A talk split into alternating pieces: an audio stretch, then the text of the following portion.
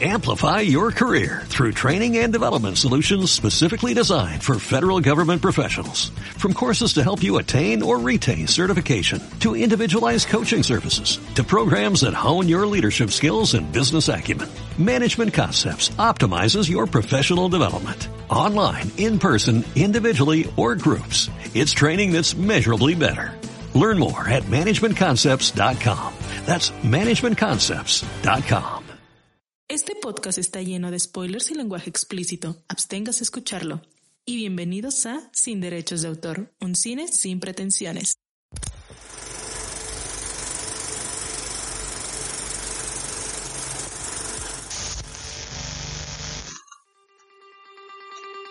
Hola a todos. Mi nombre es Amiel. Y yo soy Carla Como. Y bienvenidos a su podcast de cine favorito sin derechos de autor. Un cine sin pretensiones. Recuerden que tenemos episodio nuevo todos los lunes a partir de las entre 7 y 9 de la noche por Spotify y iTunes. Cuando a Miel se le ocurre subir episodio, de terminarlo de editar. Sí, así es. Pues este, soy mi propio jefe, ya lo había dicho. Este, pues el día de hoy, Amix, tenemos una invitada especial. Súper especial aquí. A ver, sí, hay que primero que presentarla. Va, es maquillista profesional, es estudiante de letras hispánicas y aparte como maquillista ha trabajado ya en varias cosas como cortometrajes, ha hecho sesiones fotográficas, este es su especialista en effects, también en maquillaje así como beauty, así todo, esta morra lo sabe todo. TikToker. Aparte, a TikToker, aparte, TikTok. Ya, la, ya la publicaron también este tiene pub- dos publicaciones de poemas en un libro que recopila como a talentos latinoamericanos. O sea, y aparte es mi hermana, güey. Y aparte, hermana y amiga, Melissa. Melissa Ramos. ¡uh! Oli. Oli. No me, no me copies mi saludo, güey. ¿Ya vieron de dónde sale?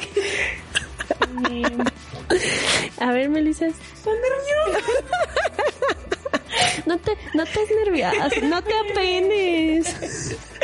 Eh, pues gracias por haberme invitado. De nada. Eh, como dirían en España, enhorabuena por su programa.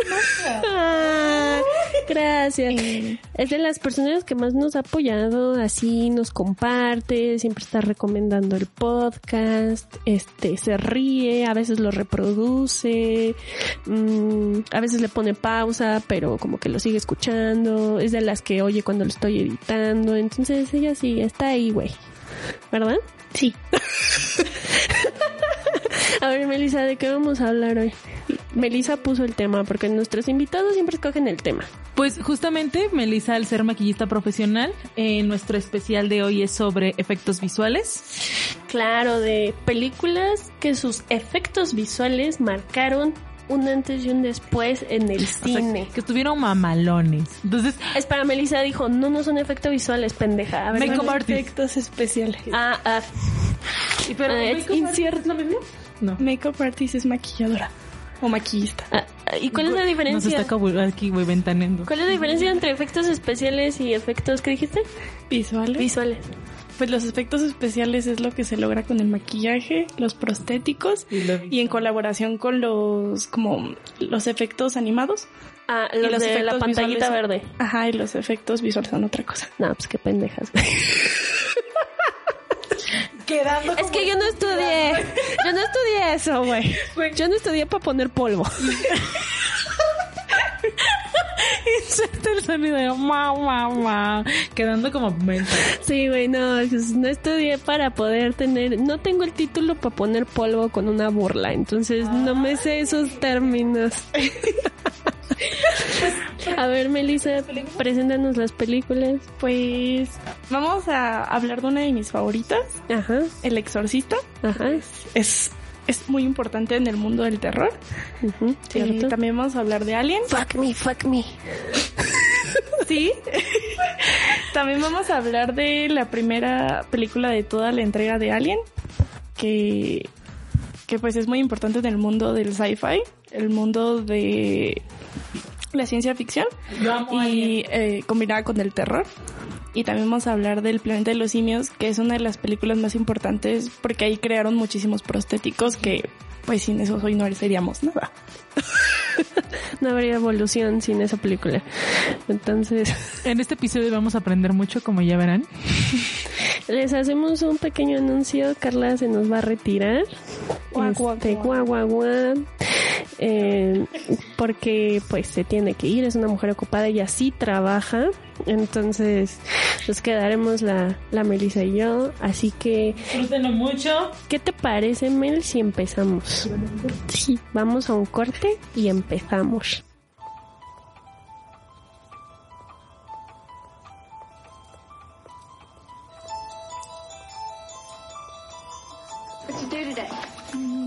My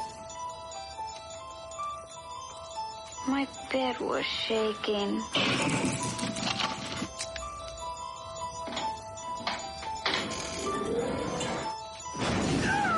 Do you think I should take her to a psychiatrist?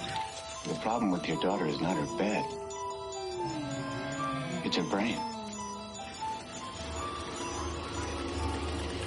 Hey, I, I think we've got a guest. You're gonna die up there.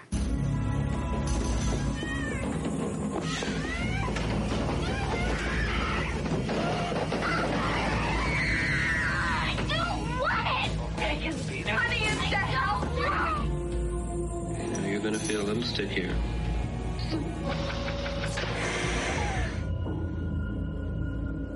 Why this girl doesn't make sense.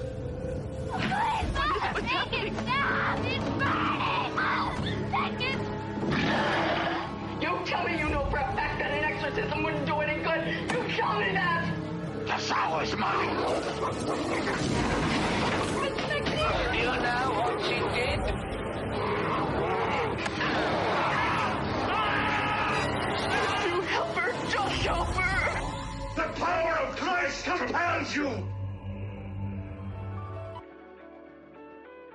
Y regresamos. La primera película, ahorita Melissa ya no está tan nerviosa, creo. La primera película entonces va a ser El Exorcista, The Exorcist, de 1973. Dura 122 minutos.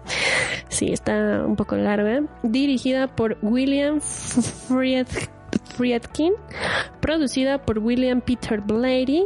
En el guion estuvo William Peter Blatty también. Y en la fotografía Owen Roisman en la música Eugene Marx y pues claro tenemos que hablar de nuestra artista de efectos especiales que estuvo a cargo de Dick Smith. En el reparto pues estuvo Ellen Burstyn, Jason Miller, Linda Blair, Max von Sydow y Lee J. Cobb. Bueno, este ya sabemos que bueno, no sé si lo sepan, pero esta es una adaptación de la novela de William Peter Blatty, justamente el que la produjo y el que hizo el guion, que se inspiró en un exorcismo real ocurrido en Washington, Washington en 1949. Regan, una niña de 12 años, es víctima de fenómenos paranormales como la levitación o la manifestación de una fuerza sobrehumana. Su madre, aterrorizada, tras someter a su hija a múltiples análisis médicos, que cree que son producto de la adolescencia, todo lo que le está pasando, que no ofrecen ningún resultado, acude a un sacerdote con estudios de psiquiatría. Ok, qué avanzados, qué contemporáneos. Este, convencido de que se trata de una posesión, posesión diabólica, pues decide practicarle un exorcismo, de ahí el título El exorcista, ¿no? Sí. qué pendeja. Yo, no tú.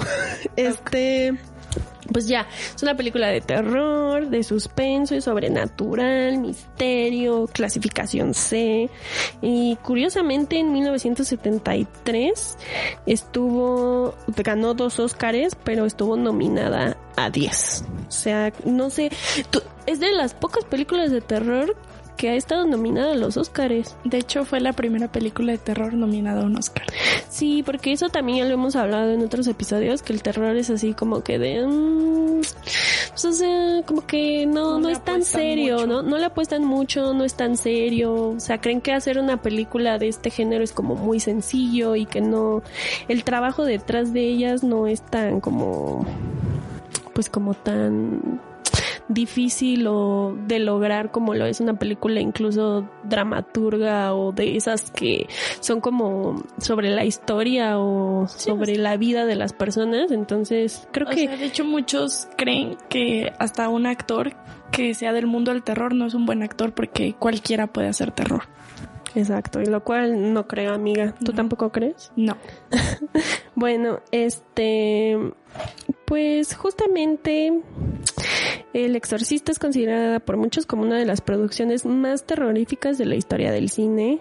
O sea, mucho que ver con lo que se ve en pantalla y como lo que hubo detrás, ¿no? Porque ese ya es un chismecito que también les vamos a contar al rato de todas las vivencias paranormales que tuvieron en el set de grabación, tipo Poltergeist. Peor. Peor. ¿Por qué? Porque fueron más muertes. Chale. Entonces, este, Mel, ¿quieres decirnos algo? ¿Te gustó? Mm, a ver, dinos lo que, lo que tú quieras. Pues a mí me encanta esta película, es de mis preferidas y fue de las primeras películas de terror que, que me asustó. Bueno, a mí de chiquita me asustaba todo, pero fue de las primeras que yo dije, es terror, pero, pero me gusta, me gusta lo que veo. Ok. Y mm, pues, pues sí, o sea, es, es, es una pieza que, o sea, uno diría no es una pieza de arte, pero es una pieza de arte en el mundo del terror. Marcó un antes y un después. Eh, es de las películas que más a gente ha traumado, junto con Sí, Chucky, cierto. junto con Pesadilla en la calle Elm. Son de las películas que que pues los de los 80s, 90s, 70s dirían esta película hizo que no pudiera dormir. Claro, es verdad. O sea, yo recuerdo que, pues, o sea, no tanto, tal vez porque yo no soy como de esa generación, no estoy tan vieja como creían, pero yo sí recuerdo que, y he escuchado hablar como a personas un poco mayores que yo que la vieron cuando estaban en la niñez o en la adolescencia y sí decían como, güey, el exorcista me traumó, ¿no? O sea, todo lo que pasa, o sea, creían que en serio les iba a pasar, que iban a llegar a experimentar algo así, este, entonces, no, sí, esta película, aunque, aunque tú crees que contemporáneamente la puedas llamar como muy terrorífica, o sea, comparándola con otras producciones que han salido ya después, ¿la sigues considerando terrorífica?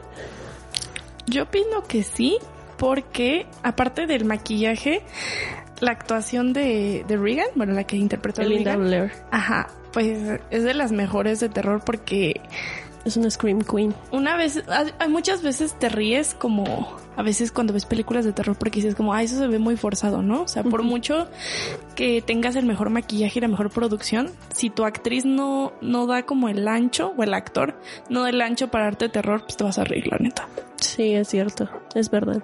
La neta a mí a veces sí me da risa el exorcista, güey. Lo siento. Pero es porque viste. Scary Movie. sí, es cierto. Entonces no te puedes tomar Oye, por ejemplo, si comparas los efectos de maquillaje de la de Scary Movie con la del exorcista, si se echan ahí un, un ring de cuál quedó mejor. Mm, pues no lo sé por qué. O sea, no es tan mal el maquillaje de Scary Movie, pero obviamente lo están haciendo para que se vea chistoso, para que se vea como sobre exagerado. Entonces, tal vez sí la podrían dar si tuvieran un enfoque serio. Claro. A ver, entonces háblanos sobre eso, Mel. Háblanos sobre el maquillaje de la película del exorcista. Pues mire, Que esto me lo mole. el encargado del maquillaje fue Dick Smith, que él ya era muy conocido porque había ganado un Oscar por el maquillaje de Amadeus en 1985. Ujú. Ay, no, eso fue después, olvídalo. Pero bueno, él ya era muy reconocido desde antes porque él había maquillado para Little Big Man, para Taxi Driver, para La muerte le sienta bien y pues también para uno muy popular, que es El Padrino, que es una de las Ah, mejores sí. personificaciones que existe en el cine. O sea, Ujú. es como... hay- a pesar de que han pasado muchos años, todavía todo el mundo recuerda lo bien que se veía pues Marlon Brando en, en El Padrino, que Sí, es te creías que realmente se veía así. Y pues, Pues es que miren, hay muchos datos curiosos de la manera en la que hicieron esta película. Por ejemplo, Dick Smith, el concepto que tenía para Regan era como muy diabólico, como muy, muy exagerado. ¿Saben? Como como las criaturas teniendo referencia a las del conjuro, que se ven como muy diabólicas y la nariz puntiaguda y las cejas muy extravagantes y pupilentes. Pero el director dijo que él quería que se viera, sí que diera terror, pero que se viera como, como un cuerpo de verdad, o sea, como que tuviera heridas autoinfligidas. Entonces, de que Regan se araña y que se saca sangre y se muerde los labios, quería que se viera eso más allá de, de que se viera como un demonio. Ah, porque al final era una niña poseída, no un demonio. Claro, y es porque como siempre, bueno, no siempre dicen, pero también al igual que se dice que a lo que más miedo le tienes es a lo desconocido, también a lo que más le tienes miedo es a algo que, que sientes natural, ¿no? Algo que podría pasarte. Algo que podría pasarte. Entonces, mm, creo que sí. Incluso, no sé, a mí o sea, yo sé que tú amas esta película y todo, pero a veces yo la siento como muy, el maquillaje al menos, lo siento como muy caricaturesco. O sea, cuando Linda Blair está toda de verde, la siento como, no sé, a mí me da risa. Supongo que en ese entonces sí, sí fue así como un shock porque no se había visto nada parecido. Pero yo sí pensé por qué la ponen de verde. Pues mira, dependía la luz, porque no siempre se veía verde. Si te das cuenta era como un verde grisáceo con tonos azulados, porque era una combinación entre que su cuerpo está como pudriéndose y a la vez, eh, no sé si recuerdas la escena en la que hace mucho frío en la habitación. por eso Ah, tiene sí. que ver como azulada, verdosa, porque hace muchísimo frío. Ay, pues sí, buen punto. Que, que justamente, o sea, todo lo que pasaron estos actores en el set de grabación, aparte de las cosas paranormales, también yo creo que ya debían haber llamado como a una asociación protectora de los actores, porque neta los expusieron a un chingo de madres. Esa escena en el cuarto, cuando se les ve como el, el vaporcito saliendo de la boca, fue porque estaban grabando Bajo en cero. bajo cero. O sea, no Porque manches, querían güey. que se viera realista y que realmente tuvieran frío. De hecho, eh, sí tenían, tenían ayuda de la iglesia porque durante la producción hubo un incendio que hasta el momento pues no se puede explicar porque no hubo cortocircuito, no hubo ningún material flamable.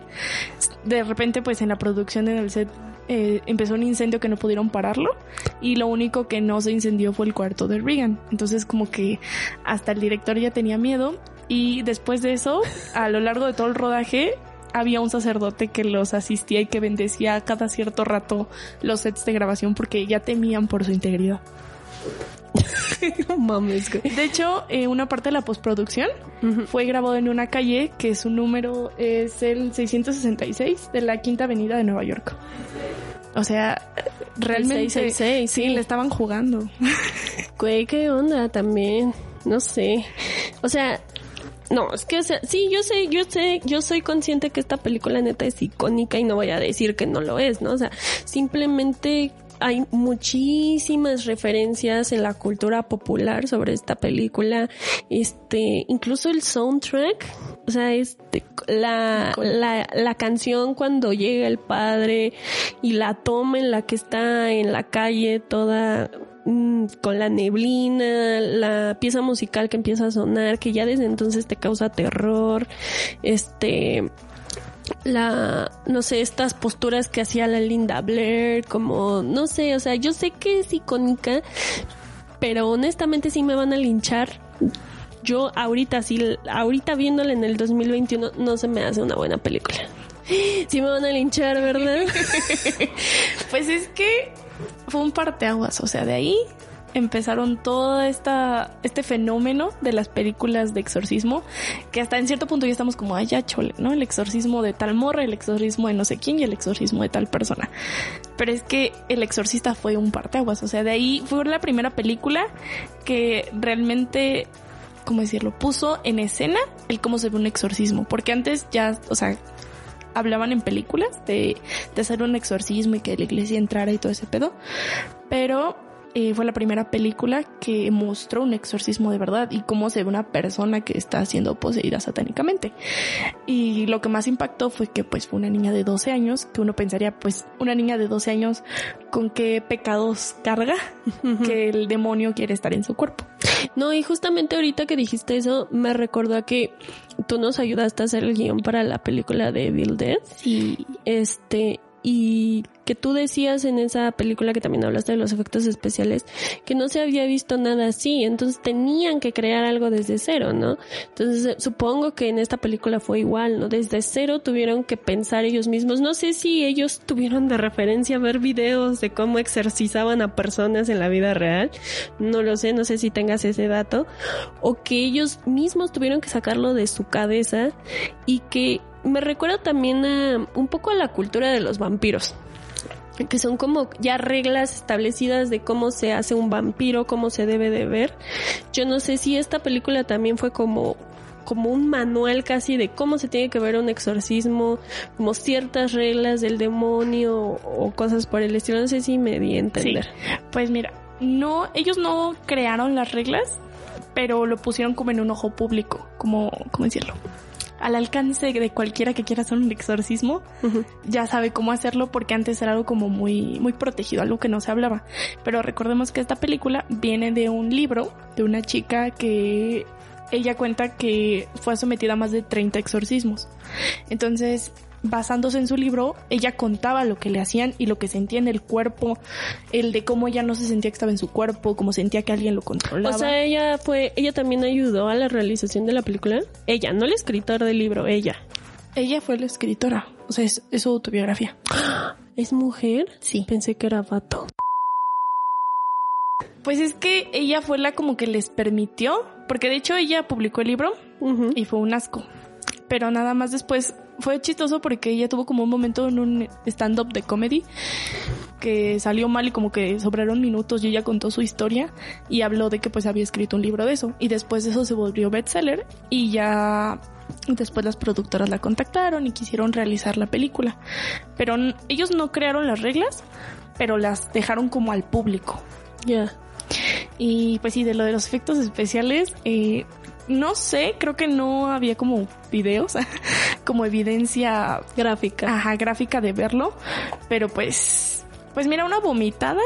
Muchos tenemos referencias de cómo se ve un vómito. Por esa película. No, pues es antes uno, ¿no? Nada más dices como que ahí se ve más asqueroso, pero pues todos ya sabemos cómo se ve un vómito, ¿no? Claro, pero me refiero a que también muchos tenemos como la referencia de una vomitada por la película de exorcista, ¿no? O sea, todo es icónico, la vomitada, el fuck me, la cancioncita, el volteado de haciendo, la cabeza. haciendo este mal, haciendo este cosas de contorsionista. Sí, de ahí es icónico el de pues que vas hacia atrás como como en arañita. Sí, todo, todo en esa película yo sé que es icónico. El de que se mean enfrente de las personas. Ah, sí, esa, también, esa es icónica también, si entendí esa referencia, ¿no? Sí, o sea, o sea, yo sí soy consciente de que la película es así, neta, un parteaguas, es como, es una joya, dicen, ¿no? Sin embargo, yo también me pongo aquí a cuestionar que no necesariamente porque una película sea una joya, sea una buena película. ¿Sabes? Sí, pero en este caso. O sea, estoy mal. Eh, sí, estoy de acuerdo con ese argumento, pero en este caso no. Come for me, vengan, tírenme caca. Pero es que, no sé, tal vez es porque no le tengo tanto amor a esta película. No. Te falta ver más bots. no sé, no, no le tengo tanto como Sí, no, no le tengo tanto afecto, pero, o sea, obviamente reconozco el trabajo detrás y siento que como amantes del género es importante porque fue la primera película que hizo que el cine de terror, al cine de terror se le diera una validación ya por parte de la academia, ¿no? El simple hecho de haber sido la primera en ser nominada y que yo creo que llevan años sin nominar a una película de terror a los premios de la academia. O sea, sí, eso sí se lo reconozco y tal vez ahí sí me rectifico un poco de lo que he estado diciendo a lo largo de toda nuestra conversación. Paréntesis, te tengo que dar la razón en algo. ¿En qué? Si es un joven, no es una joven, si es un chico el de la historia. Ah, lo sabía. Lo sabía. en eso sí me equivoqué. Es que tiene un nombre unisex, entonces me equivoqué. Y por ejemplo, él estuvo eh, ahí en la, en la en el rodaje de la cinta. Estuvo, en ciertas, como presente. Estuvo en ciertas partes. De hecho, eh, pues la icónica escena donde Regan se le voltea la cabeza fue hecha con un robot a control manual. Eh, y cuando vio esa escena, porque por lo que yo tengo entendido, esa escena que se le voltea la cabeza como que el chico en su historia sí contó que él sentía, ¿no? Que se le movía el, el cuello, se le, se le zafaba del cuerpo. Entonces hicieron esa escena tal cual y cuando la vio, él pidió que por favor la quitaran. Pero pues al director le valió porque pues... Porque fue porque como revivir un trauma, ¿no? Ajá, pero Ah, el director genial. dijo, ay, pero pues queda. Sí está traumática, sí queda. Bueno, otro director que le vale madres, este, que las personas se sientan ofendidas o por su, por ciertas cosas que realizan. Pues No, sí, pues porque- qué chido. otro más a la lista. No, pero este, y, y por ejemplo, a ver, cuéntanos unos de los chismes con este, de la, de la, del rodaje de la película. Pues miren, aparte de lo del incendio, hubo, hablando de que al director le vale madres, pues afectar a alguien más, eh, la actriz, la que le hace de la mamá, en una escena en la que Regan la cachetea y grita, ella estaba como anudada a un cable para que fuera como más intenso el jaloneo a la hora de que la cachetea y la actriz se lastimó la espalda entonces el grito que escuchan en la película fue un grito de dolor de, dolor de verdad y todavía la de hecho ella y Regan quedaron lastimadas de la espalda pues por siempre No mames. porque Regan en un momento al tener que arrojarse a la cama cuando está como brincando una parte de los adornos de la cama se zafó y se le clavó en la espalda. Entonces las dos actrices por esa película quedaron lastimadas y sus gritos que escuchan en algunas partes pues sí son ciertas, sí son ciertos, sí son reales gritos de dolor, pero el director dijo, ay, suena muy convincente, vamos a dejarlo. No manches. También una de las cosas que leí por ahí era que esta Linda Blair, este, que se tardaban por ciento horas en maquillarla, este, también como que sufrió mm, un, no trauma, pero como que algo le, le impactó el verse de esa manera tan seguido. Este, por algo ella también tuvo como después problemas justamente como psicológicos y tuvo problemas, sí, de trauma, o sea, es un, es un trauma lo que ella vivió en esa película. Entonces, o sea, que ella decía que el maquillaje era tan real que para ella fue como muy choqueante el verse en el espejo y verse en cámara con eso puesto encima, como si se viera como un demonio. De hecho, o sea, ella misma decía que ella no creía que le fuera a impactar tanto la película, porque una de las razones por la que la eligieron ella entre 500 actrices fue que ella no tenía ningún como problema hablando de, de sexo, diciendo groserías, hablando como de cosas del diablo. No tenía problema porque ella no creía en eso, no le afectaba, entonces ella creyó que iba a ser lo suficientemente fuerte para soportar este papel. Pero el verse todos los días así y el tener que, que modificar la voz y el tener que estar gritando y saltando, pues de alguna manera sí le causa un trauma bien cabrón. Sí, no manches. Entonces, bueno, para ir concluyendo este segmento, ¿qué te parece si nos dices qué es lo que entonces ¿Qué es lo revolucionario en cuanto al FX? Porque de esto se va, se supone que este es nuestro tema central. Dinos, ¿qué es como lo revolucionario de esta película en cuanto a FX? Porque sí está padre hablar de la película y de cómo la grabaron y todo, pero yo creo que también hay personas que les interesa mucho el arte de los efectos especiales. Entonces, cuéntanos tú. Pues mira, como empecé diciendo, de fue como la primera película que puso al ojo público cómo se ve un exorcismo, cómo la persona va cambiando, porque te das cuenta a lo largo de la película, Regan va como haciéndose heridas y va cambiando su tono de piel, no fue de la noche a la mañana. Entonces como las etapas en las que el demonio está entrando en su cuerpo. Después también como dijimos, referencias que hasta las toman en serio o de broma, que es el vómito, lo de la vuelta de la cabeza, lo del contorsionismo. El vómito fue de las primeras películas que pusieron pues el vómito a propulsión a chorro de con una manguera pegada en el cachete de Regan y de hecho esta actriz Regan, bueno, la Linda que inter- Blair. Linda Blair, perdón, la que interpreta a Regan, ella tuvo que ensayar más de 20 veces la escena del vómito porque el director quería que las arcadas se vieran reales y fueran acorde con la como en el momento en el que iba a salir el vómito. Que Y, dato y curioso. sorpresa, aparte de chingarse la espalda, también tiene chingada la garganta, ¿no? Sí, porque de hecho el vómito, dato curioso, está hecho con sopa de verduras y con chícharos. O sea, los chícharos ahí, Ay, los qué cachos. asco. Y también dato curioso, eh, al momento de, de, vomitar y que salpica al padre, su reacción es de verdad porque él no sabía que le iban a salpicar vómito, no sabía que le iban a salpicar sopa de verdura. Entonces, esa reacción también es cierta, la de asco. Ya. Y pues fue de las primeras películas también que utilizaron a personas muy flexibles, a contorsionistas. Ah, sí, que la doble de cuando estaba bajando las escaleras era una profesionista, sí, es verdad. Y también, pues ellos innovaron en utilizar un robot. Y pues lo de la girar la cabeza, que eso ya lo ven en cualquier película de exorcismos o de posesiones, que se les doblan que las patas, los brazos. Sí, pero eso lo hacen por CGI, ¿no? O sea, no es manual, o sea, ya no es como el arte de crear piezas prostéticos, como, sino ya es todo por computadora. Que sí, o sea, hacer efectos por computadora yo también considero que es un arte por sí solo, pero pues al igual que eso es un arte por sí solo, el hacer efectos especiales de manera manual también lo es. De hecho, dato curioso, otro. Rick Baker, que también es es un importante creador de efectos especiales. Su primera producción en la que él trabajó como asistente importante fue en El Exorcista. Y él se retiró en el 2015 del mundo de los FX porque él ya no considera que que realmente ya se hagan efectos especiales, sino que ya nada más abusan de, de animación, que ya no, sí, ya no se hace como antes. Ya no existe el arte, ¿no? Es como, esto tal cual es que la máquina superó al, al humano, le quitó su trabajo. Nada, no es cierto. O sea, bueno, si hablo así como contemporáneamente y lo primero que se me viene a la cabeza de una persona que todavía sigue usando prostéticos para sus películas de terror es este eh, Midsommar este ah. Ari, Ari Aster, Bueno, también Tim Burton. Pero terror, me refería a ah, terror.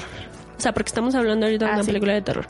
Hablando de terror, puedo pensar en Ari Aster con Midsommar, que todas las cosas fueron Ajá, todo fue maquillaje, fue prostético, este, muy pocas cosas fueron por CGI y pues sí, creo que bueno, ya hablaremos si quieres de eso al final, de cómo tal vez se está perdiendo como el arte por el maquillaje en efectos especiales. ¿Sí?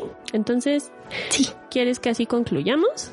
Pues sí. Bueno, yo sí estoy de acuerdo.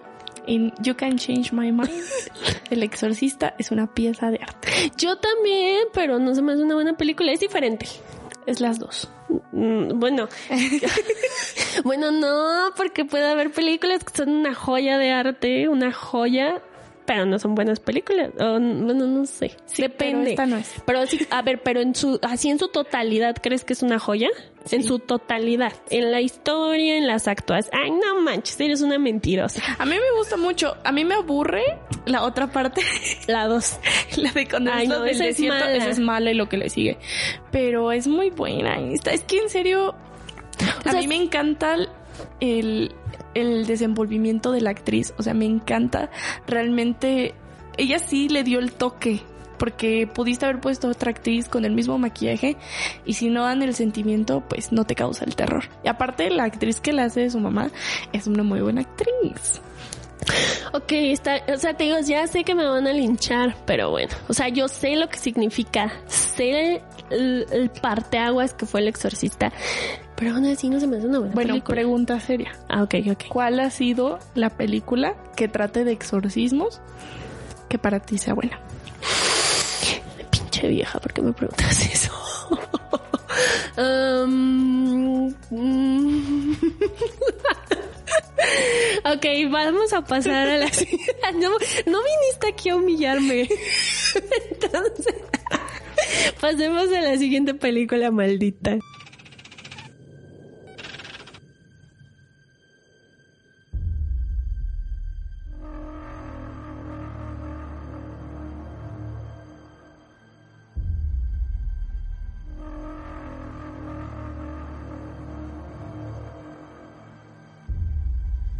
Some of you may have figured out we're not home yet. We're only halfway there. Mother's interrupted the course of our journey. What? Yeah. She's programmed to do that should certain conditions arise. They have. It seems she has intercepted a transmission of unknown origin. She got us up to check it out. What kind of a transmission? Acoustical beacon that uh, repeats at intervals of 12 seconds. SOS. Human.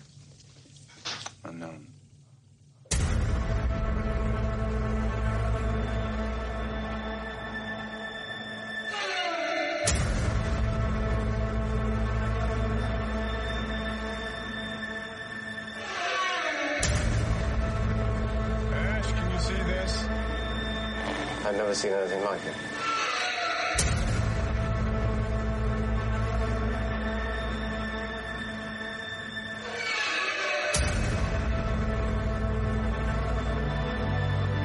That transmission. Mother's deciphered part of it. It doesn't look like an SOS. So what is it then? Well, I, it looks like a warning.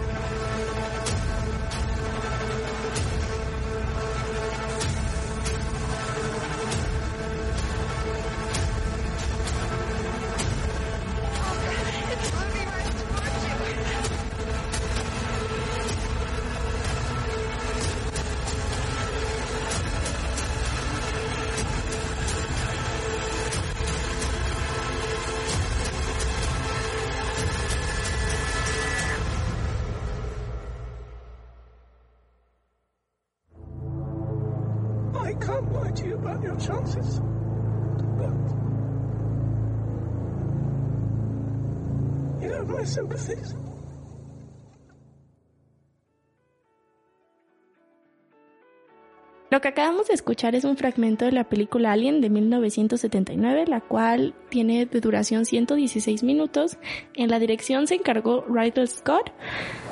En el, guion, en el guion Dan O'Bannon, en la producción Gordon Carroll, David Giller y Walter Him. En la música estaba Jerry Goldsmith. En la fotografía Derek Banley. Y pues obviamente en los effects se encargó H.R. Giger. en el reparto pudimos encontrar a Thomas Kirret, Lane Weaver, Veronica Cartwright, Harry Dean Stanton, entre otros. Esta película cuen-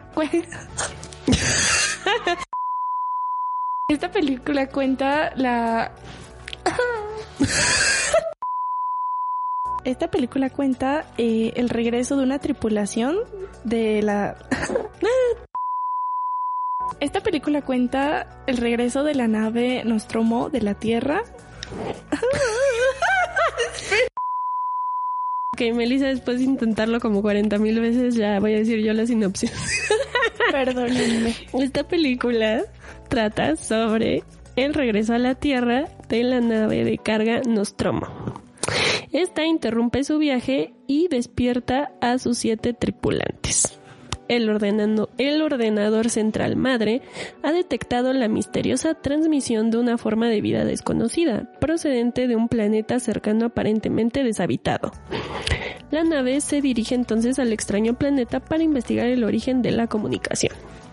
Es una película de terror, de ciencia ficción, de fantasía y en 1979 estuvo nominada a Mejor Dirección Artística, así como a Mejores Efectos Visuales.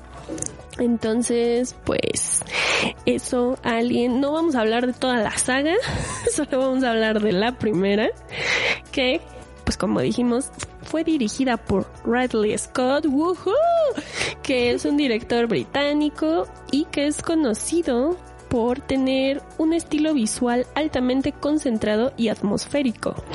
A pesar de que sus películas varían ampliamente en ambientación y época, frecuentemente exhiben imágenes memorables de entornos urbanos, que iba perfecto, ya lo hablaremos después, con también el concepto artístico que tenía este H.R. Giger. H.R. Giger, porque se me olvida su nombre, lo siento. Apenas me lo apenas lo conocí, entonces todavía no me aprendo su nombre. En su defensa puede decir que es suizo, entonces nos cuesta más.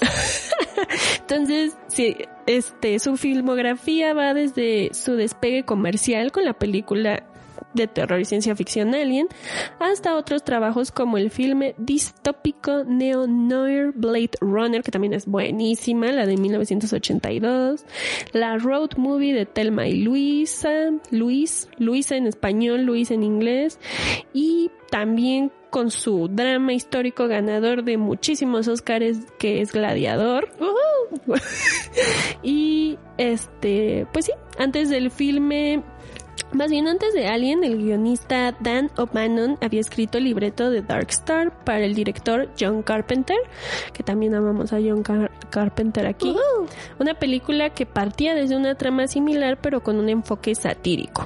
Su persistencia en querer volver a trabajar la misma idea no, sí, él persistió en querer volver a trabajar la misma idea, pero en una película de terror, que fue la génesis de Alien.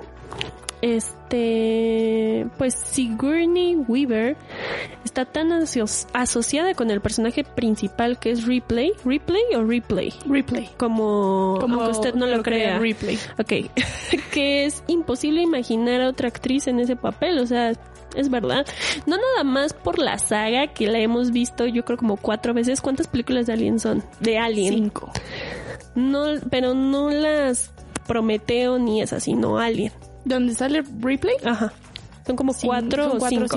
Entonces yo también creo totalmente eso. Es como que... Es como Ash. Es como que...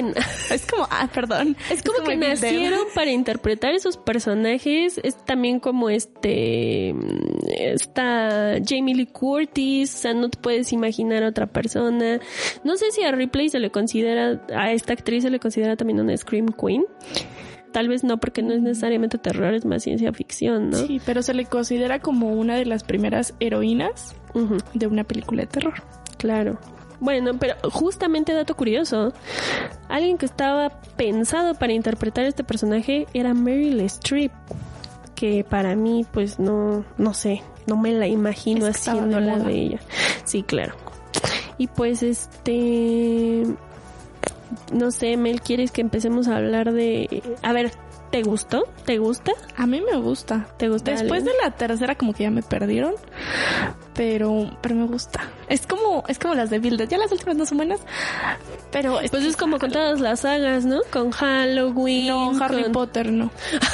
no, o sea, no, no, pero, o sea, me refiero con sagas de ciencia ficción y terror, como que siempre las echan a perder. O sea, ya luego también hay que hablar de eso en un episodio. De por explotan, con, sí, explotan, mucho, que les sale bien una. Sí, o sea, es Alien, el planeta de los simios, que vamos a hablar de eso también al rato, Halloween, Viernes 13. Pues una que a mí no me gusta, pero he visto que que ya en las últimas a los fans no les gustó, que es la de Divergente y todas esas. Ay, pero esa es una parte, porque esas están basadas en libros. Pero ya las últimas ya no estaban buenas basándose en los libros. Sí, pero esto es aparte, estoy hablando de terror ciencia ficción. Ah, sí. O sea, como que eso sí ya, yo no sé, es la maldición, ¿no? Como que la segunda tal vez puede llegar a salir bien, pero la tercera ya corta al amigo, ya parece hasta comedia. Pero es que a veces parece que es como de, no se sienten capaces de poder crear otra cosa chida, que tienen que seguir explotando la historia que le salió buena, una.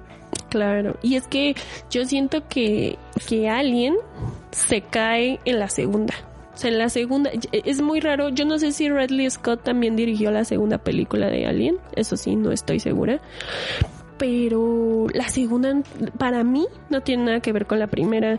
Mm, no la siento tan... Ahí creo que explotaron justamente como... Ni siquiera innovaron como para tener otra trama, sino como que fue casi lo mismo que el primer Alien y el primer Alien se siente tan... O sea, esa sí me gusta.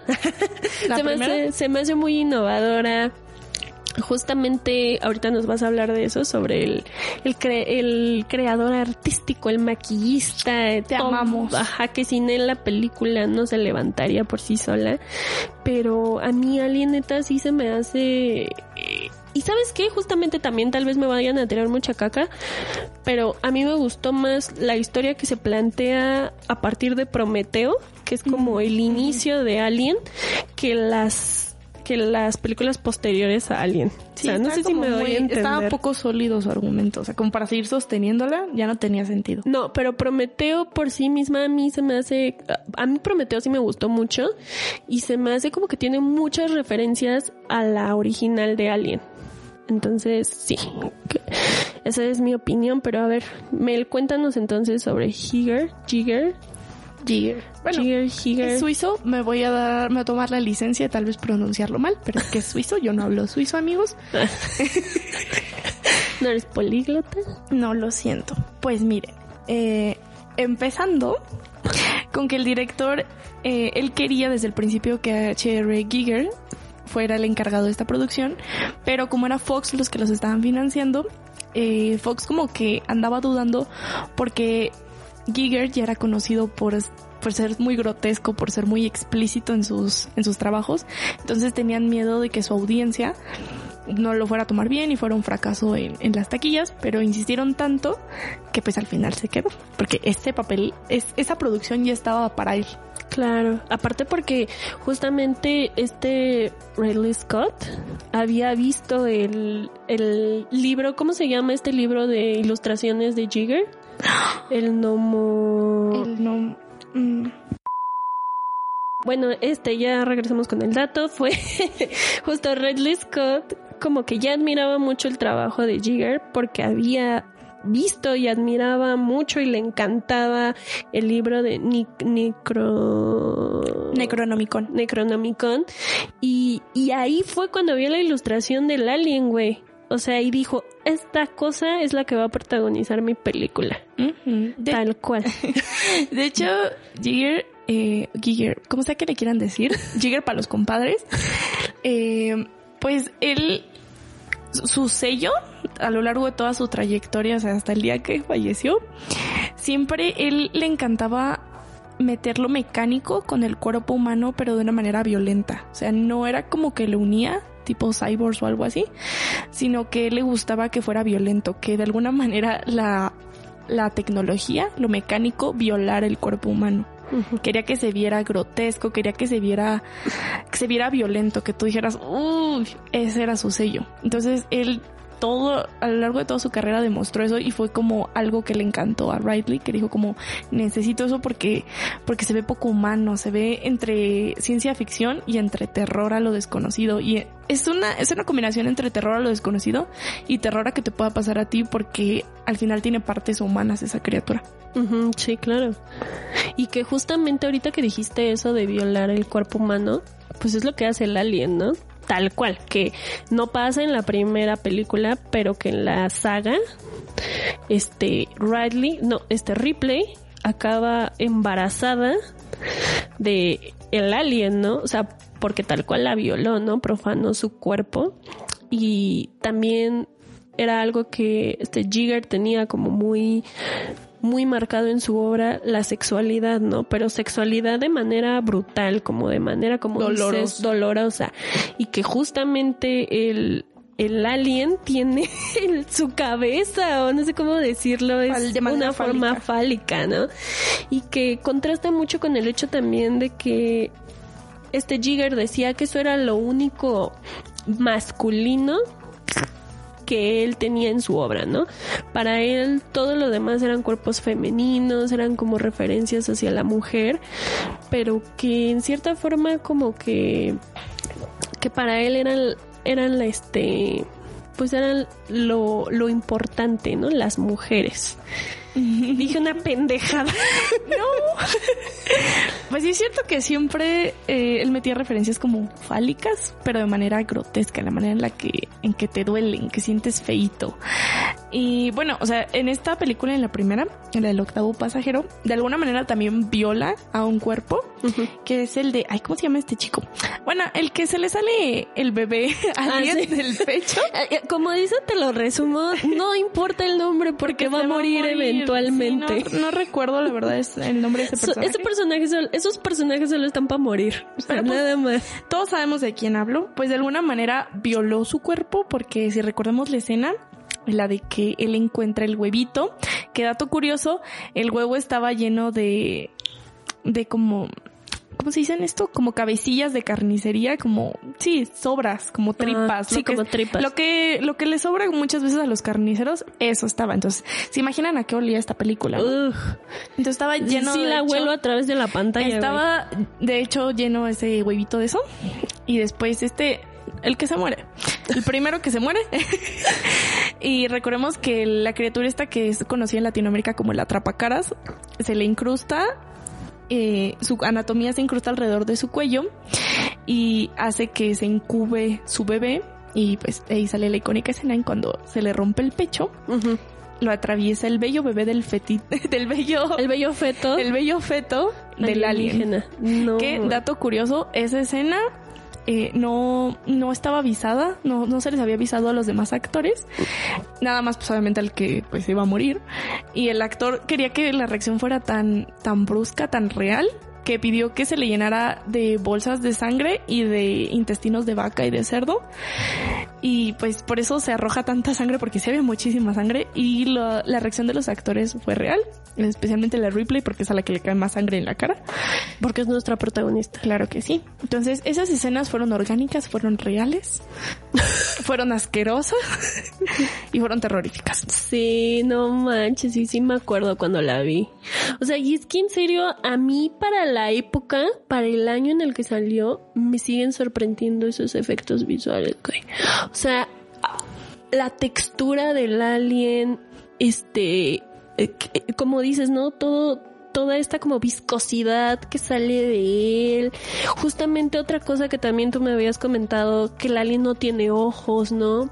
Entonces, que por algo es que no tiene ojos, es para sentir como El terror. el terror de Es algo como que completamente lo extraño. deshumaniza, ¿no? Ajá. Ajá. al quitarle los ojos. Este, o sea, no sé, to- to- neta, toda la concepción del alien y yo viendo antes de grabar el episodio como los dibujos y las ilustraciones de Jigger, a mí sí sentí así como, como feito, güey. Sí, de hecho, tengo que hacer una mención especial Ajá. a mi profesor de que me enseñó todo este hermoso mundo del FX, que de por sí a mí me gustaba antes, pero con este profesor descubrí el verdadero amor hacia esta bella arte que es dar asco, ser grotesco y, y causar terror. Y yo, hola, salud, saludos, profe. Arturo Arsaluz.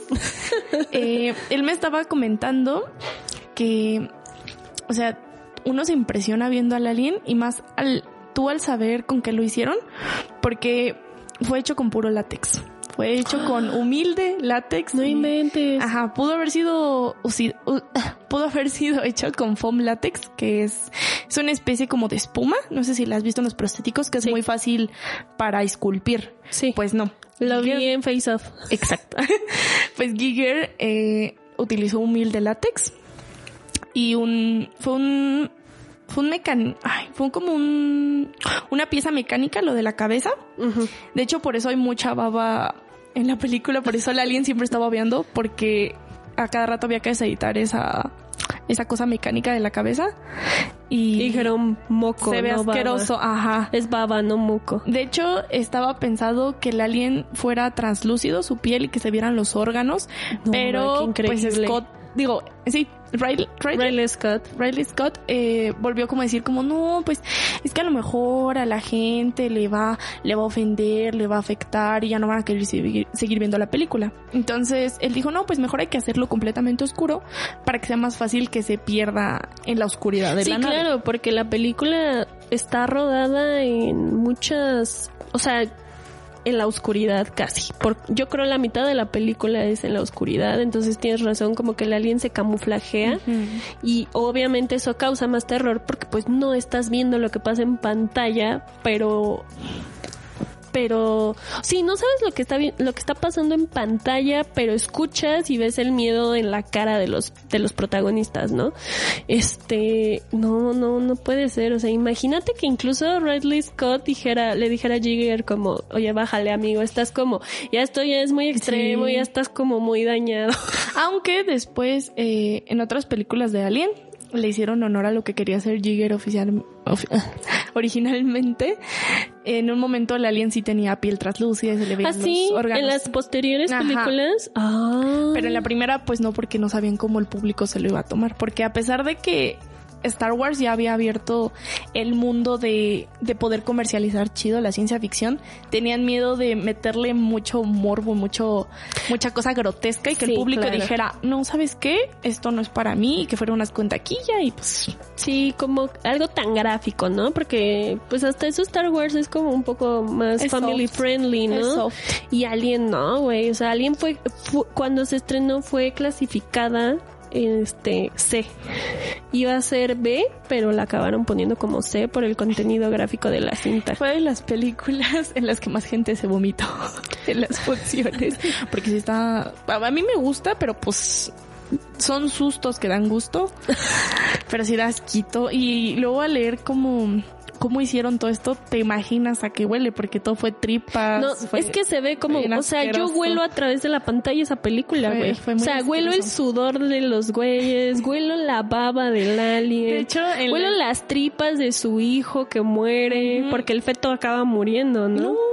¿No? No. Ay, y entonces es otra película. Eh, de hecho, la escena en donde matan al que es el pol- es como policía policía del, del espacio, algo así. El que el que hace la cirugía que después resulta que pues es un cyborg y lo matan, esa escena donde sale todo lo blanco y con lo decapitan fue hecho con aros de cebolla y leche. Entonces, ¿te imaginas lo delicioso que olía eso? La textura. Pobrecito, ya en serio, pobrecitos de el, nadie le da suficiente reconocimiento al staff de limpieza. Gracias. Si ustedes no sé qué, qué sería el mundo del terror porque tienen un estómago. No puede ser, tienes razón. Y es que, o sea, algo que también y que creo que y también leí, ¿no? Que este Jigger este es como un artista muy mm, ¿cómo le dicen? Es este muy mm, como surrealista. Pero no surrealista como Dalí, ¿no? Porque cuando piensas en surrealismo piensas en Dalí, sino que él realmente llevaba el concepto del surrealismo gráficamente. Y lo suyo también es como un surrealismo distópico, porque aparte en lo suyo siempre hay como colores negros, ¿no? Todo es muy sombrío. Y algo que otra vez voy a hablar de otra de Prometeo, ¿no? Que en Prometeo retomaron, que creo que fue la última película en la que él colaboró antes de morir.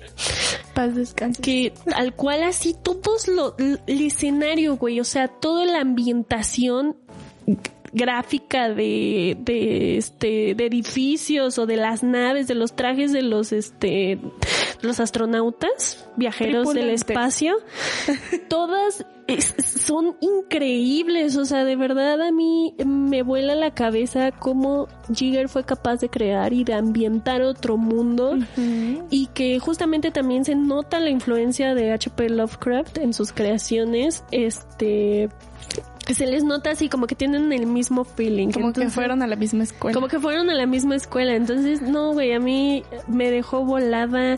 Ya la había visto, obviamente, a alguien y ya había visto Prometeo, pero ahora que fue como, céntrate en ver los efectos visuales porque es de lo que van a hablar en el podcast. Y dije así como, oh, por Dios. De hecho, eh, todo el universo que creó Jigger fue más allá de los FX, porque no sé si te has dado cuenta que hay tatuajes que tienen esa, esa inspiración, el, el de que la, la tecnología viola el cuerpo, que es como muy gráfico y muy violento. Hay tatuajes, hay obras, o sea, hay, hay pinturas, hay dibujos, muchos han inspirado en lo que creó Jigger, porque al final fue un estilo que, lo que él creó. Claro, y que no, y que también justamente alguien fue el, la, fue como el escenario que le dio la posibilidad de, de pasarse del, de la creación en lápiz a creación como física, que fue a partir de ahí que, que empezó a esculpir, ¿no? Y que él dijo que él le encantaba esculpir porque era como darle vida a todas sus creaciones. Ya no se limitó al lápiz y al papel, sino que pasó como a lo que de verdad le gustaba. Él al final del día dijo que lo que a él le gustaba era la esculpida. Crearlo. Sí, Ah, es que sentirlo. Jigger era... era demasiado bueno porque el vato no solamente esculpía, él maquillaba, él, él era con aerógrafo, él dibujaba, él tallaba. Ajá, él se adaptó, no, ¿no? Él hizo todo. Sí. De hecho, eh, pues uno de mis sueños en esta vida es poder ir a su museo en Suiza, que es de todo el mundo de Alien. Que, ay, no, no, no, no, no. Es una pieza de arte, de verdad. Entonces, conclusiones, chiquis. Es muy buena. De hecho, dato curioso. Otro. La razón por la que se llama el octavo pasajero en Latinoamérica, porque originalmente nada más se llama Alien, es porque estaba pensado que el gato, mi personaje favorito, no sé Sí. ustedes, pero eh, era el único que iba a sobrevivir. Entonces al final pues debieron haberle quitado porque ya no, ya no era el octavo pasaje. Bueno, era el octavo pasajero, pero al final eh, Replay eh, sobrevivió, entonces ya no debería verse el octavo pasajero. O sea, Bueno, ya no. Sí, ya Era como el que ya- Debió haber sido Alien y el séptimo y el octavo pasajero. Fueron la siete y el ocho. Claro, es cierto. Y que se, que al final de la película se mete como a su burbujita esa o a su cápsula de Sí. invernación con el gatito, ¿no? A mí me encantó, no hubo este Crueldad animal. crueldad animal en la película. Creo que, que eso es un punto extra. A mí también me gusta. Este, yo no soy, mm, no soy tan apasionada por la ciencia ficción, pero Alien se me hace, neta, es así, es así. Se me hace una muy buena película. Es que Alien Se me hace una joya y, y también me encanta así todo, todo. Incluso, aunque usan mucho como la misma, aunque usan mucho esto de que te presentan personajes para eventualmente matarlos a todos y que hay uno que los acaba traicionando, como en las películas de terror que siempre pasa, que está el grupo de adolescentes y los matan a todos y sobrevive una. Es En tal Scream. cual, es el mismo recurso este para contar una historia desde hace años. Aún así creo que en esta funcionó por el alien. O sea, la neta el alien. Yo sé que Ripley es como icónica. icónica porque aparte es mujer y es una mujer fuerte, valiente y es la única que sobrevive, pero para mí el alien es la, obviamente es todo, es lo que lleva toda la película. No, es el gato. Ahí el gato, el alien y el gato. El gato se lució. O sea, Yo creo que se imagínate que hubiera sido, o sea, si el gato hubiera sobrevivido es porque el alien acaba siendo alérgico al gato No, simplemente porque sobrevivió. O sea, o si porque nada más mata humanos.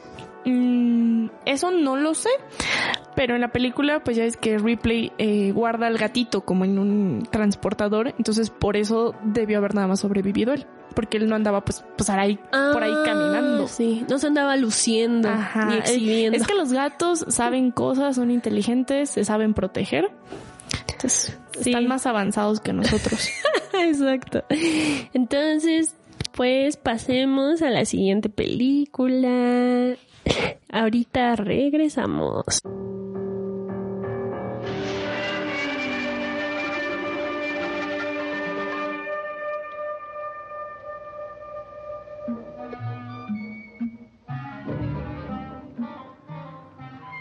Discover Planet of the Apes.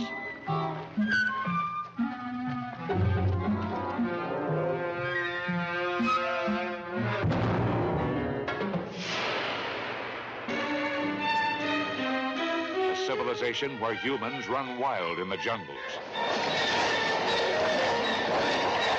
And the superior beings are apes.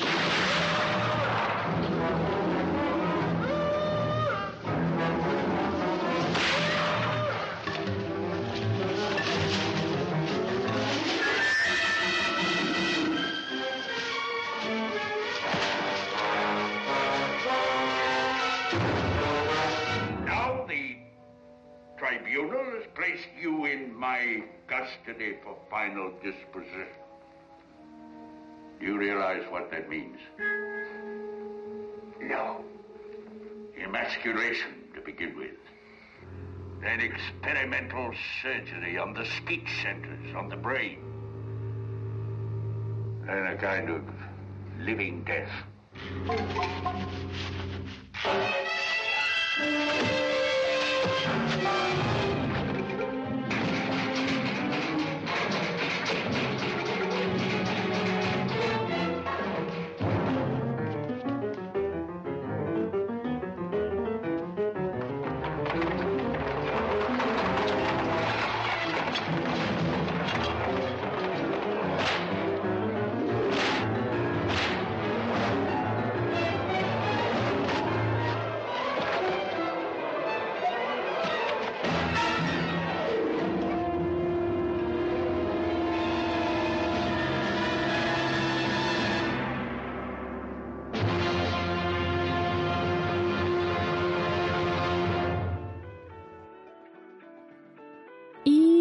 regresamos. Acabamos de escuchar un fragmento de la película Planet of the Apes.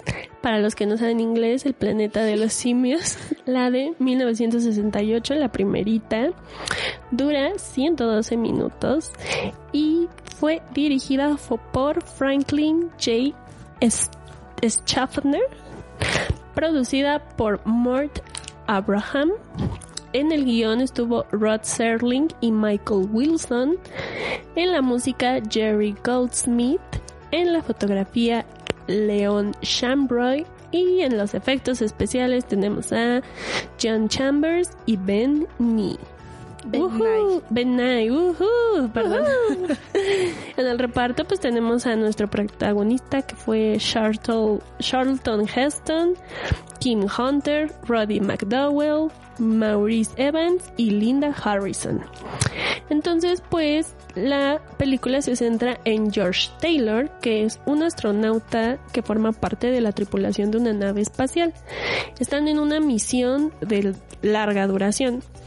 Esta nave se termina estrellando en un planeta desconocido en el que a primera vista no hay vida inteligente.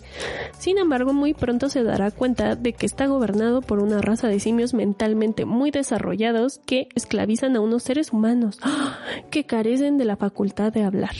Cuando su líder, el doctor Sayus, descubre horrorizado que Taylor posee el don de la palabra, decide que hay que eliminarlo. Es una película de acción, de ciencia ficción y también se le considera de culto. Ok. Oh, sí. Pues entre sus curiosidades está que, pues obviamente, la película está basada en una novela. Entonces, el autor eh, de esta, Pierre Bowley, pensaba que en realidad era sin duda su peor novela. Sin embargo, Blake Edwards estaba obsesionado con ella y quería dirigirla a toda costa y consiguió que el productor Arthur P. Jacobs comprara los derechos antes de la publicación de la novela. Al final la película pues la dirigió Franklin Schaffer por recomendación de Charlton Heston que había trabajado con él en El Señor de la Guerra. Porque Charlton Heston era ícono en ese entonces. Sex symbol. Era el yankee por excelencia. Entonces era sex symbol, sí, qué pido. Bueno, a mí no se me antoja, pero pues cada quien. Entonces, pues el director fue Franklin J. Schaffner, que fue, e, era un director estadounidense, ganó premios Emmys, este, por una película, ganó premios Emmys, uno de ellos por la grabación sobre la CBC en 1954, que se llamó 12 Angry Men. Ganó otros dos premios por una grabación de 1955 llamado The Kane Multini Court Marshall por Four Star Jubilees y no sé quiénes son, qué son estas cosas, pero él las dirigió. y en 1980 dirigió la grabación Advice and Consent. Ok, la primera película que dirigió recibió buenas críticas, pero los filmes del planeta de los simios y Panton lo hicieron un célebre cineasta.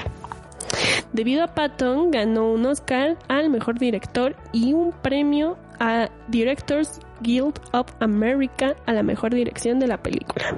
Entonces, ¿te gustó? ¿Te gusta la película? Ah, honestamente, ¿te gusta? No, eh, me van a linchar, pero miren, una razón por la que me gusta Alien es que tiene terror. Porque la ciencia ficción así pelona a mí no me encanta, no me apasiona, no soy fan de Star Wars, de Star Trek, lo siento mucho, yo respeto, pero no lo comparto. Entonces, eh, pues el planeta de los simios es ciencia ficción así pelona para mí y no me encanta. O sea, no son malas, porque he visto hasta las nuevas adaptaciones. No son malas, pero no es mi hit. No, no me apasiona el tema de la rebelión de los changuitos. Güey, sí, tal cual así como babosas viendo la película. Ay, no, porque aparte, o sea, me, me, me entretuvo un tiempo. O sea, la mm, como a partir de los 40 minutos me entretuvo porque ya salían los changuitos. Yo Pero al por los principio no, al principio me aburrió muchísimo, iba súper lenta, este, había como muchas tomas a, a los Amplias. escenarios abiertas, sí, qué bonita Arizona porque se grabó en Arizona. En verano, con muchísimo calor. Sí, Y sí se nota, ¿no? También puedo sentir el calor a través de la pantalla. Y lo, aren- lo arenoso en las Lo chanclas. las chanclitas se les llenaron de arena. Pero me aburrió un buen, güey. Y tú y yo estábamos de, ya quiero salen los changuitos, ya quiero salen los verdad. changuitos. O sea, está buena en alguna manera como la metáfora en invertir los papeles. Ah, sí, pero, Pero- pues eso es que por la novela. Sí, pero no, no- es que no, no me encanta, lo siento. Está muy buena visualmente.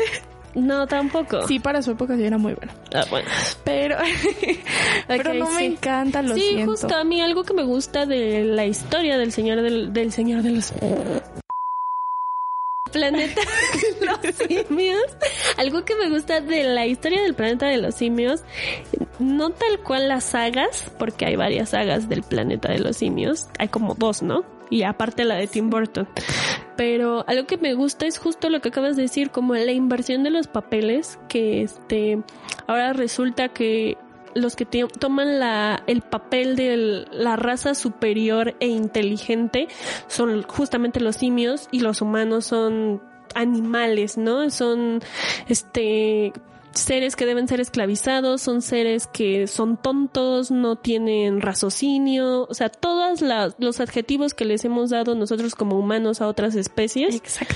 ahora fueron invertidos. A mí me gusta mucho eso justamente de la novela. No me sentí mal por los humanos en ningún momento. No, yo porque fue como, tampoco. "Mm, pues eso hacen las personas, ¿no? O sea, Eso hace el ser humano, justo. enjau- enjaular, decir a este no Sí, piensa, este es justo, menos. justo por eso, te digo, a mí la historia del. Señor de los Anillos, por eso, de- También me gusta la historia del Señor de los Anillos. Esa sí es una buena trilogía. La- las del Hobbit no son mi hit, pero las de los Señores de los Anillos están muy buenas. la del planeta de los simios, la historia del planeta de los simios, me gusta mucho por eso, me gusta esa metáfora, me gusta ese planteamiento, me gusta esa reflexión sobre la cultura, sobre este, no sé si ni siquiera si es etnocentrismo, humanocentrismo, especies-centrismo, que, Es- ten- es que, se- que tiene, que tenemos el ser humano, así, a mí eso sí me gusta mucho como reflexión de toda la, de toda la saga. Pero sí, esta película, mm, no sé, se me hizo... Esta película se me hizo que lo tocó por encimita. Tal vez otra vez por el año en el que se realizó. Y porque Fox fue la que la produjo. Entonces es lo mismo que, que dije en Alien, que dijimos en Alien.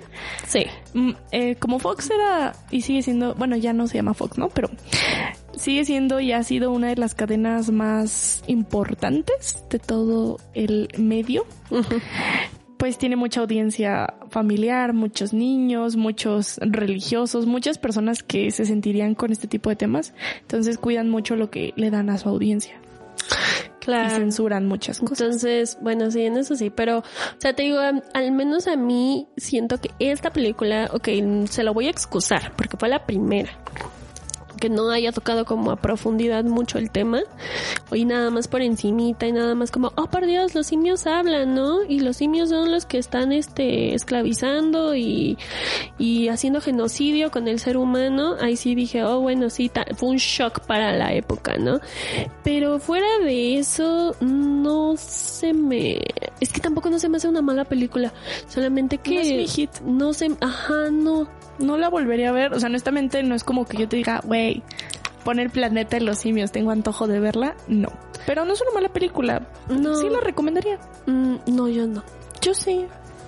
Bueno, pero, o sea, por ejemplo, Está palomera. tú agar- tú nos la, tú nos la recomendaste por el tema de hoy, entonces dinos qué es lo, lo revolucionario que tiene esta película. Pues los encargados del maquillaje fue John Chambers, eh, que él era un él era un veterano de guerra, eh, pero del lado médico. Él no, él no peleó en la guerra, él estaba en lo de medicina. Y él se desenvolvía como creador de prótesis para los que regresaban de la Segunda Guerra Mundial, pues sin partes, sin, sin piernas, sin bracitos y esas cosas. él diseñaba prótesis y pues de alguna u otra manera se vio, se vio envuelto en el mundo del maquillaje y terminó en el planeta de los simios. Él fue el que creó los prostéticos para el rostro de los simios, que la verdad, también sin esos prostéticos, muchas películas, eh, incluyendo El Grinch, El Gato y ese tipo de películas como, no sé si lo, como anim, no, no, como live action de personajes animados, eh, no estarían con De nosotros. animales antropomórficos. Ajá. De ese tipo de películas, sin esas prótesis de rostro que estaban en los pómulos, en la nariz, en la frente, porque si te das cuenta, pues hicieron la frente como, pues la de los simios, ¿no? como, como más, an- mm, no, más... Como chipotuda. Ajá, como de bocho. Como hacia afuera, la parte de, de las cejas más más prominente, pues más mandibulones, todo ese tipo de cosas. Eh, John Chambers fue el que lo creó. Y junto a Ben Nye, que Ben Nye, si le suena a alguien que maquille, es porque él fue el creador de la marca Ben Nye y fue un maquillista súper importante eh, en general de todo Fox. Él se encargó de muchas producciones como Valley of Dolls, Lo que el viento se llevó. Eh, fue el maquillista personal de Olivia Newton-John por muchos años. Y pues... Inserta vaselina. y pues él, a raíz de toda su experiencia durante más de 40 años de trayectoria, él fue creando poco a poco esta marca que hoy es una de las más fuertes en cuanto a FX, que se llama pues Benai, ¿no? Ellos dos se encargaron de la realización de, del maquillaje de esta producción y pues fue muy revolucionaria porque eh, a mí toda, a pesar de ver los trabajos de hoy en día y, y las, pues, ¿cómo decirlo? Mm, las actualizaciones, lo nuevo en el mundo del FX y que ya han avanzado muchísimo, a mí todavía me sigue pareciendo un maquillaje muy bueno porque sí se ve realista. O sea, no se ven pegadas las prótesis a lo menso, no se ve... No parece una máscara tampoco. Sí.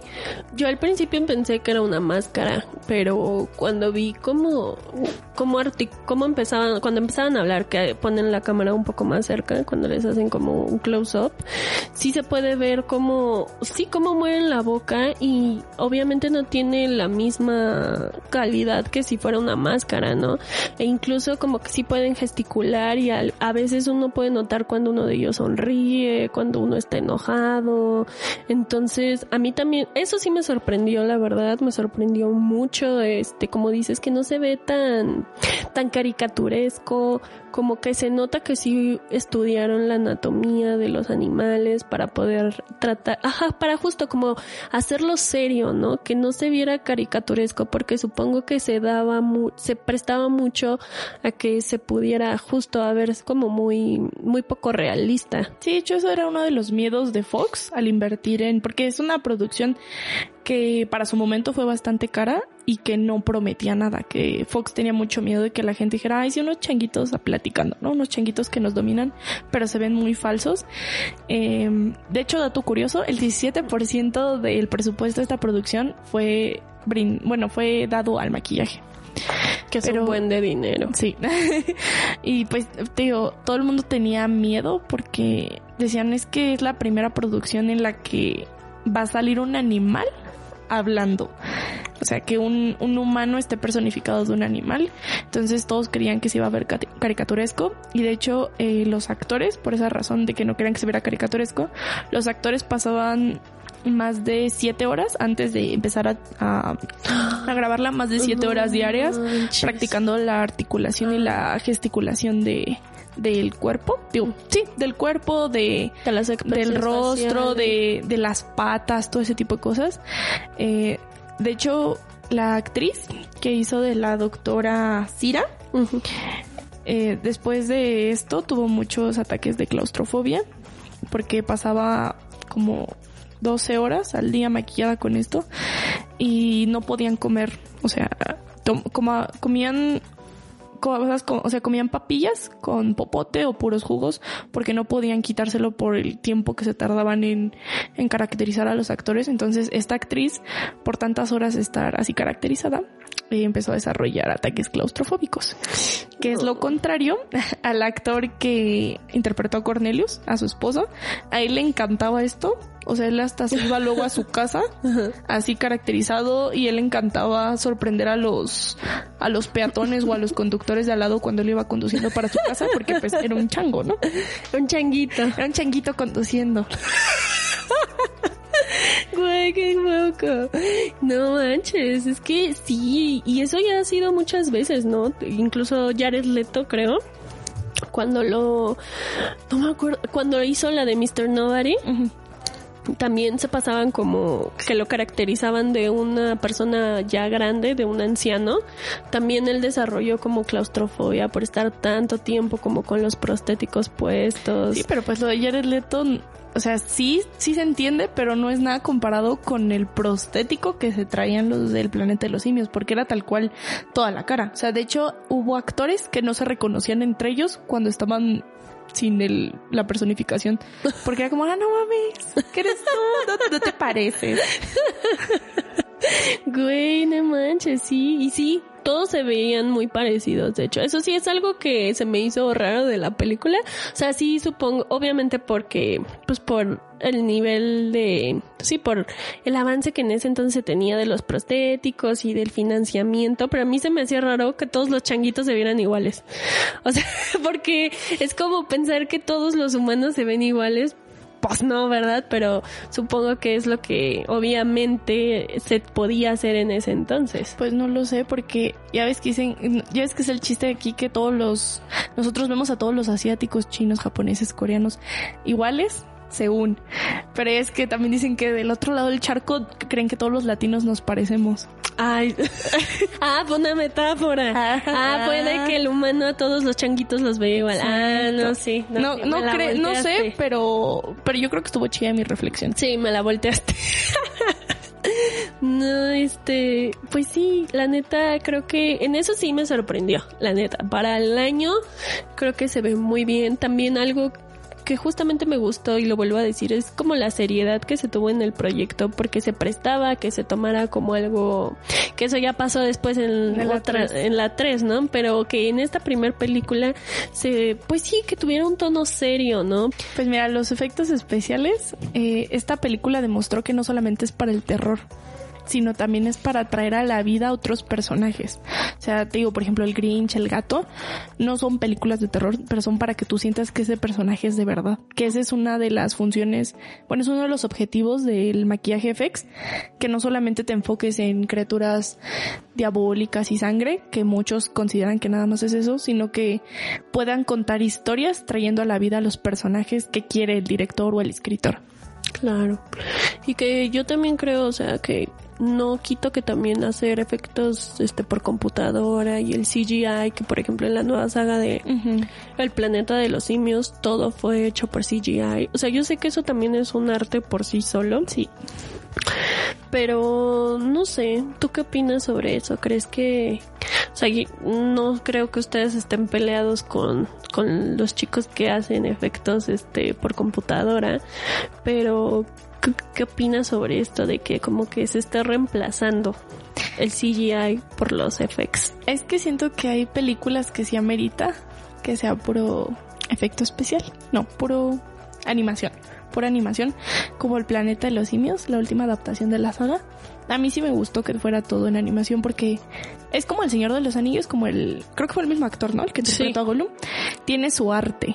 El, el moverte, el desenvolverte como ese personaje, a pesar, y también tiene su arte, el que no estás viendo lo que está pasando, que te están contando y tú con la pantalla verde y con el trajecito verde estás haciendo todo, sí tiene su arte, pero siento que hay películas que lo ameritan y otras que no.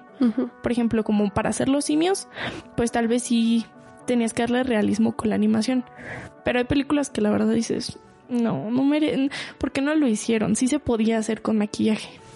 Claro. ¿Tus conclusiones? ¿Te gustó la película? ¿Desde qué enfoque? Desde el que quieras. Pues me gusta, te digo, como la metáfora, el como el crear conciencia de, bueno, ojalá alguien le haya creado conciencia, el de el maltrato a, la- a los animales, a otras criaturas y el que el humano se crea el, el ombligo del mundo. Yo creo que eso está muy padre y desde un enfoque de, de los FX, pues a mí sí me gusta mucho porque los prostéticos se veían muy reales para el 68. Pero en cuanto a la película, pues me parece lenta, me parece un poco aburridilla, algunas actuaciones sí, sí las siento exageradas. O sea, yo sé que el que interpretó a Taylor, pues era un icono, pero algunas actuaciones yo decía como, ay no amigo, bájale, bájale también. De hecho, dato curioso de este actor, otro. Él estuvo resfriado durante toda la grabación De hecho, él, él le sugirió al director posponer porque él estaba muy resfriado y tenía la voz muy ronca. Y el director dijo, ¿sabes qué? Me encanta tu voz ronca, la necesitamos. Eh, y de hecho el actor comenta que en la escena en la que está gritando cuando lo estaban bañando con la manguera fue de las escenas más dolorosas en cuanto a su garganta porque pues no tenía voz y el vato tenía que gritar. Pero como al director le encantó su voz de, de resfriado, pues se quedó. O sea, llevamos dos directores en este episodio que les valió madres cómo se sentían sus actores. Que es justo lo que hablamos en un Ah, episodio pasado. Ah, tres. O- tres de tres. Sí, porque lo a que alguien tampoco les importaban mucho los actores. que es justo lo que hablamos en el episodio pasado de la crítica que hizo Gaspar Noé, pero bueno, sí, no, no me sorprende, pero Es que ya creo que creo que uno de los requisitos para ser buen director es no tener empatía. Porque pues y es la verdad. Entonces, pues me encantó tenerte en este episodio. Estoy segura que a Carla también le encantó tenerte los cinco minutos en los que siempre la aquí. recordaremos. Siempre en memoria de En Carla. memoria de Carla como Y ahorita inserta sonidito de de su bella risa, delicada y sutil.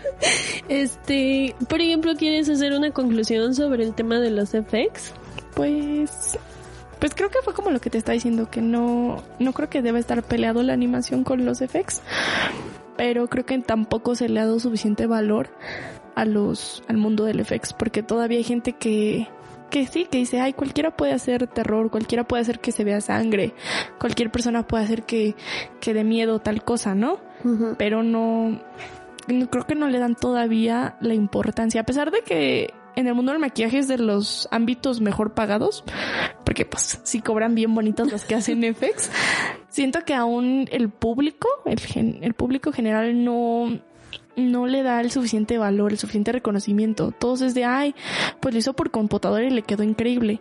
Sí, pero pues yo creo que a los dos hay que tenerlos al mismo nivel y, y al tenerlos al mismo nivel ninguno se va a pelear con el otro. Ay, qué bonita reflexión, me gustó. Estuvo muy cute, sí. La verdad es que tienes razón. La- como dije, las dos cosas se me hacen como un arte por sí solo y como dices, las dos deben ser reconocidas como tal.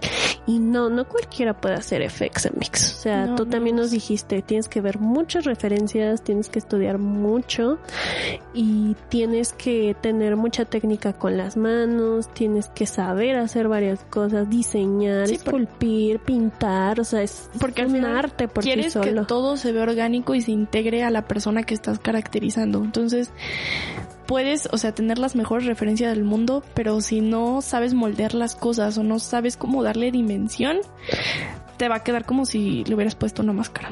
Sí, tienes razón. Estoy de acuerdo contigo. Otro, le mando otra vez especial saludo a mi profesor porque esto, esto no sería posible sin él. Gracias. Usted me adentró a este mundo precioso de los FX. Ay, qué cute eres. I Gracias por haberle enseñado a esta noble muchacha su, su gran amor por el maquillaje. Entonces, pues acabamos, terminamos el episodio de hoy. Muchas gracias otra vez, Mel, por venir. Nos gustó mucho tu participación. Gracias por haberme invitado. Claro que sí, a ver si vuelves a vuelves a regresar, ¿está bien dicho? Claro, claro que sí, volver a regresar y retomarlo. A ver si vuelves a venir. Eso sí ya está bien dicho, maldita. A ver si vuelves para los especiales de, de, de terror o cosas así, porque pues tú eres fan de ese de esa de esa cosa llamada cine de terror, cine Soy de coyona, pero me encanta el Sí, terror. yo también. Me gusta, pero me asusta. Exacto. Gustos que dan sustos. Bueno, entonces, pues hasta aquí llegamos. Eh, no se olviden de seguirnos en todas nuestras redes sociales como Aconi Producciones en Twitter, Instagram y Facebook. También en TikTok que tenemos las secciones de lunes, jueves y el fin de semana. También estamos como sin derechos de autor en Twitter. Eh, Mel, ¿quieres dejar tus redes sociales para que te sigan? Pues sí. A ver, sovinera. Promo. Pues mire, mi Instagram de maquillaje profesional es by-anaís con doble S. Si quieren seguirme en el personal, pues también, ahí está el link.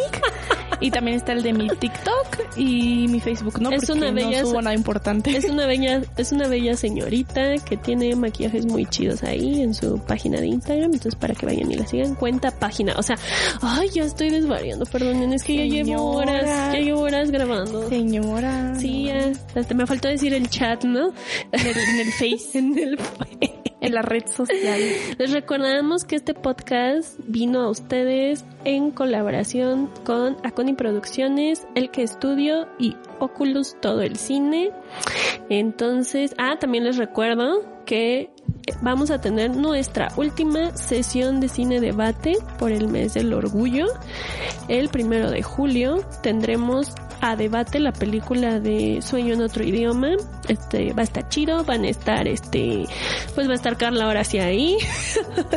va a estar Gerardo Aguilar y Natalia, que son este nuestros compas de del TikTok de Aconi Producciones.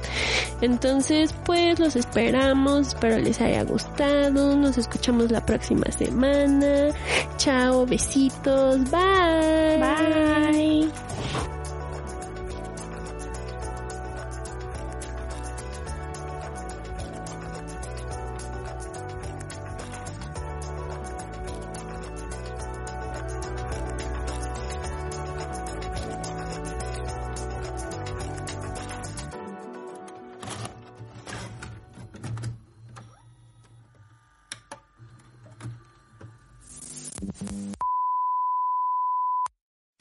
Amplify your career through training and development solutions specifically designed for federal government professionals. From courses to help you attain or retain certification, to individualized coaching services, to programs that hone your leadership skills and business acumen, Management Concepts optimizes your professional development. Online, in person, individually, or groups. It's training that's measurably better. Learn more at managementconcepts.com. That's managementconcepts.com.